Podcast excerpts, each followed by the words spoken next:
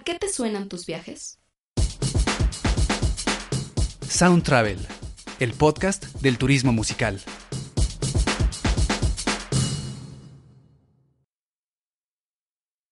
A thoroughly wonderful show from the world famous Dancing Coolers. Next, ladies and gentlemen, we have three fine young men from Seattle. They're coming. Hold on, they're coming. Here they are Nirvana.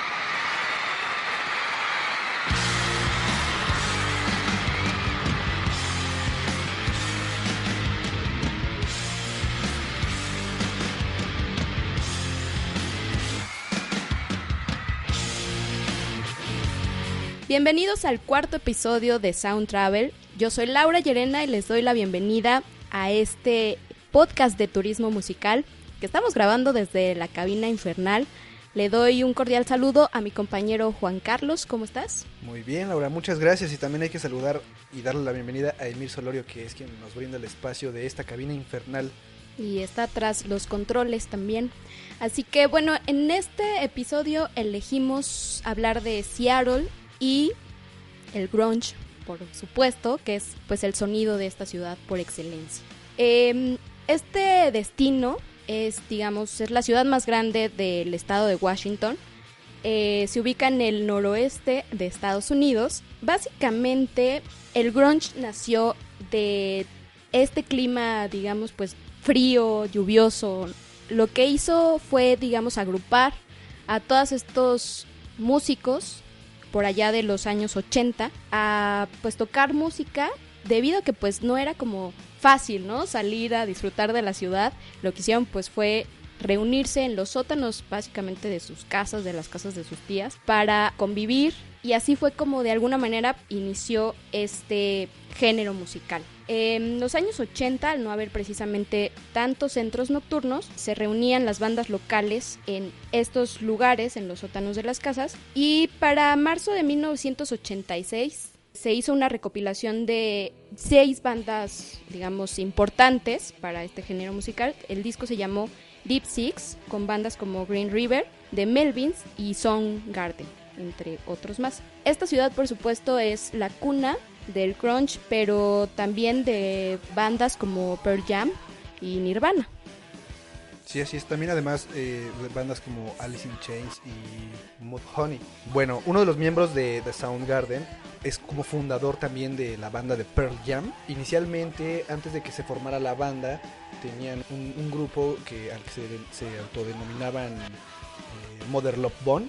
En esta agrupación, que, a la que pertenecía eh, Jeff Ament, Stone Gossard y Mike McReady, estaban buscando un vocalista para completar la banda de Mother Love Bone. Pues bueno, fue a través del ex baterista de los Red Hot Chili Peppers, Jack Irons. La banda hizo llegar a Eddie Vedder uno, uno de los demos con los que Eddie Vedder pudo escuchar y con ese mismo pudo escribir un par de canciones. Y cuando tuvo la oportunidad de interpretar esas canciones junto con la banda, lo aceptaron, tocó, les gustó lo aceptaron y bueno, pues fue ya después en 1990 cuando iniciaron formalmente como una agrupación de grunge y un año después se mudaron para Seattle donde pues ahí se formaron como una gran banda. Por ser precisamente la cuna de este género musical, podemos encontrar turísticamente uno de los sitios que vale la pena visitar es el EMP, el Experience Music Project, pues alberga precisamente colecciones, exposiciones, programas educativos e interactivos sobre la música. Incluso tienen una sala especial de, sobre la que hablan solo de Nirvana. Para todos los que son seguidores y además que ya viene también por ahí el documental de Kurt Cobain, pues seguramente debe ser un punto turístico obligado. Este lugar vale la pena, por supuesto, por todo lo la historia que cuenta. Hablan también de Jimi Hendrix por ahí, de Pearl Jam, por supuesto. Y en su arquitectura es muy eh, llamativa. Está hecha con láminas de acero, lo que viene siendo la parte de, del museo. Fue idea de Frank Henry, que él lo que hizo, cuenta la leyenda, se fue a comprar unas guitarras eléctricas y al llegar a su oficina básicamente las destrozó. Una vez que pues, las vio ya hechas pedazos en el suelo, sí, ya sé, pues todos estaban medio locochones. Pero la verdad es que los invito a que vean eh, las fotos, algunas fotos que vamos a traer también en el blog. Pues es un edificio que tan solo visualmente, pues merece varias fotografías para presumir. Sí, la verdad es que está medio locochón la, la En, al- fachada. en algún momento Forbes, de hecho, la- lo catalogó como el edificio más feo del mundo. A mí me parece súper padre, ya que, Sí, sí, que lo vimos ahí. Yo creo que, sí, que su inspiración fue como esa idea, esa expresión que muchos conocemos de no te pongas grunge, ¿no? Que ya decíamos que era un poco como estar enojado. Bueno, según nuestra interpretación del significado de no te pongas grunge, es como no te pongas pesado. Lo, lo relacionamos con el género del grunge. Y hablando de música, pues está buena onda como darle estados a tu estado anímico, pues un... Un género ¿no? musical. Está- ahí vamos a traer algunas cosillas también en el blog y tal vez en Twitter a cómo se sienten, por ejemplo, el día de hoy, ¿no? Sí. ¿Cómo te sentirías? Hoy vengo trans. Eh, bueno, vale mucho la pena. Este museo tiene, además de la de Kurt también tiene imágenes inéditas de la banda. Hay textos musicales escritos a mano de Kurt. Eh, además está incluido en el City Pass de la ciudad. Este City Pass lo pueden encontrar para muchas ciudades, principalmente de Estados Unidos, pero eh, es un buen tip de viaje porque lo que hace es que es una tarjeta que tú adquieres y te da descuentos. Regularmente incluye 5 o 6 atracciones y puedes visitarla un par de veces y sí te hacen buenos descuentos. ¿no? Entonces ahí también para que se metan a la página de City Pass, les dan las ciudades donde hay este tipo de membresías, digámoslo así, y vale la pena para visitar la ciudad. Otro de los sitios interesantes para escuchar grunge, que también puedes hacerlo en muchos de los bares, es el club donde nacieron muchas de las grandes bandas de grunge, como el Neumos, que es, digamos, como el lugar donde Pearl Jam tocaba. El local abrió en 1992, fue renovado en 2003, después ya tomó este nombre. Anteriormente se llamaba Moe Road y lo hicieron ya después del apócope de esta palabra, eh, se quedó como Neumos. Tiene una sala de conciertos, tres bares y una sala de exposiciones. Que por supuesto, pues imagín es el rollo de ir a visitar el lugar e imaginar, ¿no? Que la banda tocó ahí en algún momento y nadie quizá los pelaba. O muchas veces ya hay también grupos que hacen Son bandas locales que ya tienen ahí su, su, su grupo de seguidores, ¿no? Sí, así es. ¿Te imaginas la historia de ese grupo? Ya es otra cosa. No, También sobre todo las historias que te deben de contar eh, los trabajadores de esos bares, ¿no? Sí, hubo muchos, de hecho, muchos bares que pues desafortunadamente dejaron de funcionar. Y estamos hablando también ya de un par de años, ¿no? Eh, Sí. Comenzaron en los 80, desaparecieron. Hubo algunos que pudieron rescatar, como es este. También está el Black Dog Forge, donde Pearl Jam y Soundgarden ensayaban. Antes era un sótano. Está en el barrio de Belltown. También está The Comet Tavern, donde tocara la banda. Y por supuesto el Cocodrile Café, que también está en Belltown, que es de los más famosos el Cocodrile, porque era donde se reunían muchas de las bandas que actualmente pues podemos escuchar e hicieron leyenda. Órale, muy, muy bueno. Y para esas personas que, que gustan de las historias macabras, igual y después de unas cervecitas en esos bares, puedes pasar a darte una vueltecita por el cementerio de Lakeview, que es donde puedes encontrar la tumba del actor Bruce Lee y su hijo. Órale, que también además se vuelve, este rollo de los cementerios se volvió ya en algún momento sitios turísticos, ¿no? Como que nunca hubiéramos imaginado que, ay, sí, vamos y a la tumba de... Está interesante. Sí, bueno, igual también no es tanto una historia macabra, ¿no? Y tomarte un selfie ahí con la tumba de Bruce Lee o con su hijo. Bueno, pero pues hay para todos los gustos. Sí, claro, pero bueno, nunca está de más visitar un cementerio de noche en una ciudad que a lo mejor no conoces. Oye, y además con todo este ambiente que tiene la ciudad, como decíamos, que siempre eh, regularmente está nublado, lluvioso, hace frío, pues Y si te Ya pones grunge, pues seguro lo disfrutas más. Oye, otros eh, sitios de interés turístico, también relacionados con la música grunge, pueden ser los espacios de grabación donde estuvieron estas bandas, como el Teatro Moore, que tiene registro como lugar histórico, tiene gran importancia cultural, musical y turística. Básicamente aquí fue donde grupos como Alice in Chains, Pearl Jam y James Blunt llegaron a grabar diversos videos musicales. Igual que este lugar también está el London Bridge Studio, al que llegaron bandas como la que mencionabas, Mother Love Bone. También está Temple of the Dog, Soundgarden, Blind Melon, Pearl Jam y Alice in Chains. Entonces, pues como turista, puedes ir a estos lugares de grabación donde te cuentan precisamente parte de la historia que ellos han tenido. Vale la pena, imagínate, no pensamos como turísticamente más allá de, de los sitios, digamos, de la ciudad como atractivos más allá del zoológico, pues visitar los centros de grabación donde estuvieron las bandas con las que muchos crecieron. ¿no? Sí, es que en realidad la ciudad tiene mucho fruto para poder hablar de este gran género donde no nada más precisamente el, grunge, la ciudad ha visto nacer a, raperos, a jazzistas, a, a, bandas de rock. Por ejemplo, también en la ciudad, Duff McKagan que es el ex baterista de, de Guns N' Roses, le dedicó una canción a la ciudad y es la que estamos escuchando justo en este momento, que se llama Seattle Head. Además, Quincy Jones es un compositor musical para películas, también eh, ha tenido influencias de esta ciudad. Además, en esta ciudad eh, estaba la disquera Sub Pop, que es la disquera que le dio vida al, primer disco de Nirvana y al de, al de Pearl Jam. Y que eh, en esa misma disquera han pasado grandes exponentes del rock, de la música electrónica, por ejemplo Modest Mouse, Band of Horses, Dead Cat for Cutie y uno de los uno de los duetos que a mí me gusta mucho y que también han sido parte de esta disquera son de Postal Service que desafortunadamente solamente sacaron un álbum, el Give Up. Otro sitio para visitar en la ciudad es el Vireta Park.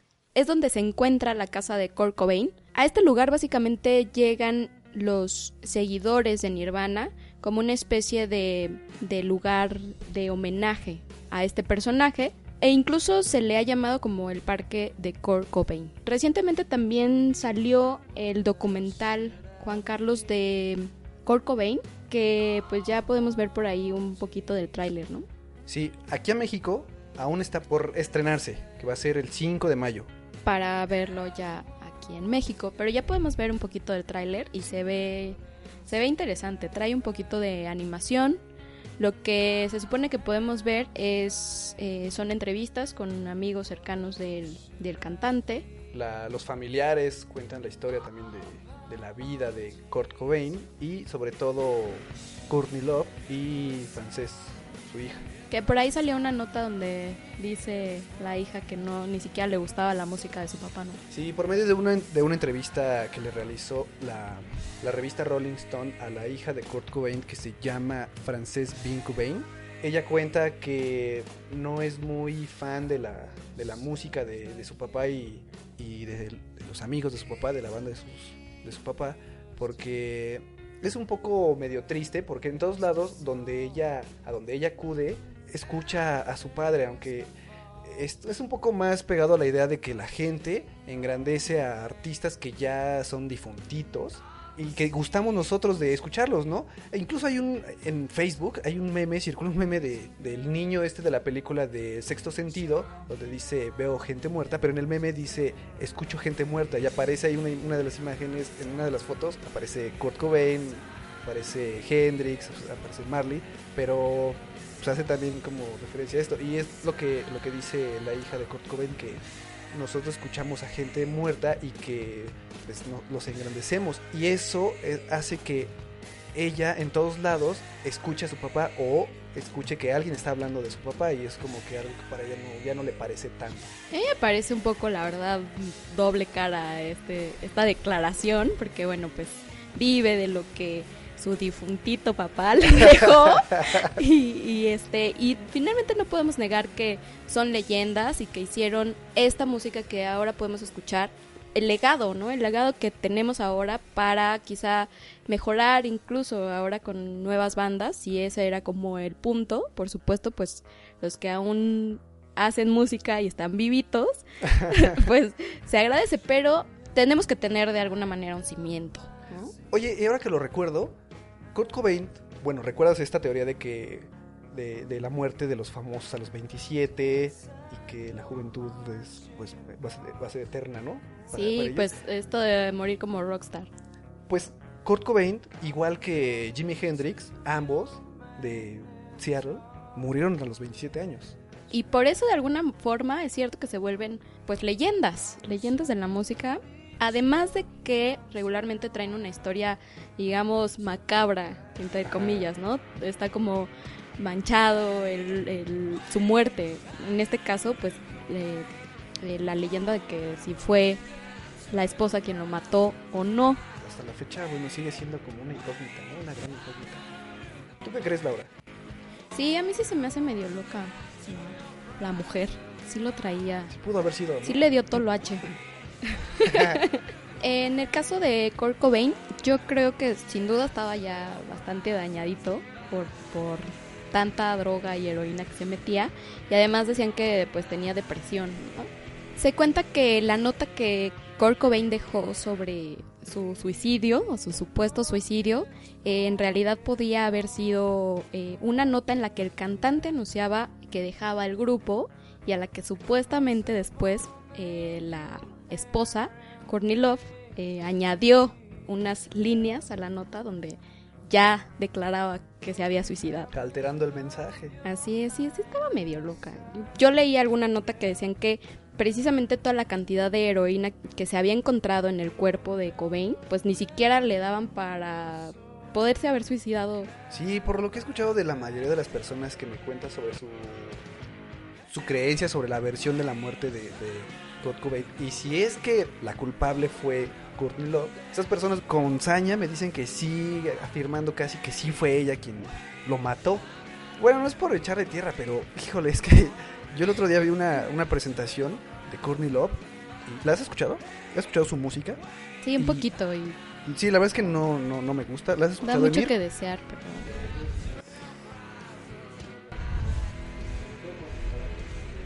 El otro día yo veía un video de una presentación en vivo. La, la gente de, encargada del equipo de, de audio quitó los, los, todos los instrumentos de la consola y solamente dejaron eh, grabando para un teléfono celular la entrada de la guitarra que estaba utilizando Courtney Love. Se escuchaba mal. No se escuchaba, no iba a ritmo, estaba totalmente desafinado, muy mal. Y lo único que hacía pues, era así medio interpretar que estaba tocando la guitarra porque en realidad había una pista encima de, de los otros instrumentos. Y ella solo pues, cantaba. no, sí estaba medio piradita, yo, yo creo. Todavía, pero bueno, precisamente Andas muy grunge. andamos muy grunge porque eh, pues el pasado 5 de abril se conmemoraron, digamos, los 21 años de la muerte de Cobain y también pues recordando que este año regresa Pearl Jam a la Ciudad de México también ahí pueden que resulta que todavía hay boletos, ¿no? Al principio cuando se anunció que venían se volvió una locura. Yo tengo varios amigos fanáticos y así casi que no duermen por, Sí, por encontrar su boleto. es que después ya de, de varios años, pues sí hace falta que regrese. Y aparte vienen con un disco nuevo, el Lightning Bolt. La próxima fecha de Pearl Jam es el 28 de noviembre, que creo que es, un, es su mes favorito para venir a México. Porque también la vez pasada vinieron en noviembre. Afortunadamente, bueno, no sé si decir afortunadamente, porque el cierre de ese tour es pues, justamente la fecha de, de México. Todavía podemos encontrar boletos. Hay boletos desde 400 pesos y bueno, pues más, más cargos si compras a través de, internet y hasta 1800 pesos. Yo creo que sí lo vale. Igual y compras unos de 1800 y le ves, le ves las greñitas a Eddie Vedder meneándose. Que, que también sí, sí podría ser. Sí podrían optar por este por un boleto de esos. ¿por Conozco un par de amigas que a la edad que tiene Eddie Vedder dicen que todavía sí eh, se, lo, se lo daban. Sí, sí tiene lo suyito. Yo también podría pensarlo. Tú eres una de esas amigas. Sí podría ser. Hay un dato que yo quiero mencionar, es una de las canciones que Pearl Jam cobereó a un saxofonista, Wayne Cochran, y es una canción que se llama Last Kiss y no tenía no era muy conocida hasta que bueno, pues después de muchos años varias bandas le hicieron un cover, pero pues ni una al estilo de Pearl Jam. Y esta canción es un hecho real. Este saxofonista presenció una- un accidente automovilístico de un par de estudiantes. Pues bueno, más tarde escribió la canción, él, él escribió lo- los hechos de lo que vio y bueno, pues de ahí salió la historia de la canción de El último beso. Y bueno, pues esa canción antañísima, es una canción muy viejísima. Y es una de las canciones que más me gusta de Pearl Jam. Y pues hemos llegado creo que al final de este episodio, Laura. Así es, Juan Carlos. Nosotros agradecemos que hayan descargado este podcast. También eh, los invitamos a que nos sigan en redes sociales. En Twitter nos pueden encontrar como arroba soundtravelmx. Y en el blog nos encuentran como soundtravelmx.wordpress.com.mx y también ahí van a poder encontrar información sobre todas las canciones que de las canciones que hablamos en este episodio. También eh, pueden encontrar los links de episodios anteriores y bueno pues también pueden agregarnos sus comentarios sobre qué les parece este podcast. Sí, también nos pueden escribir al correo que es soundtravelmx.gmail.com y yo quiero agradecer por último a Juan Carlos Hernández, él fue el diseñador de nuestro logo que ya estamos estrenando para que también le echen un ojito. Pues los dejamos con esta última canción para que se vayan muy grunge también. Es así como nos despedimos y esperemos que nos sigan escuchando en el próximo capítulo. Yo soy Laura Llerena. Y yo soy Juan Carlos Maldonado. Hasta la próxima para seguir mezclando música y viajes. Adiós.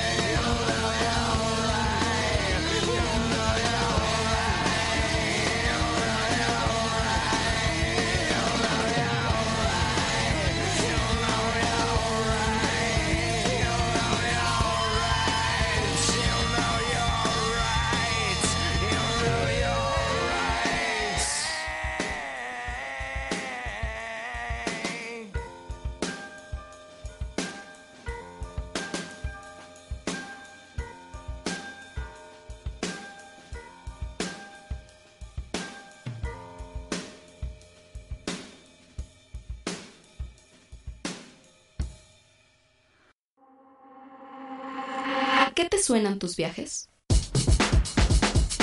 Ponle play a tus travesías. El beat de cada destino.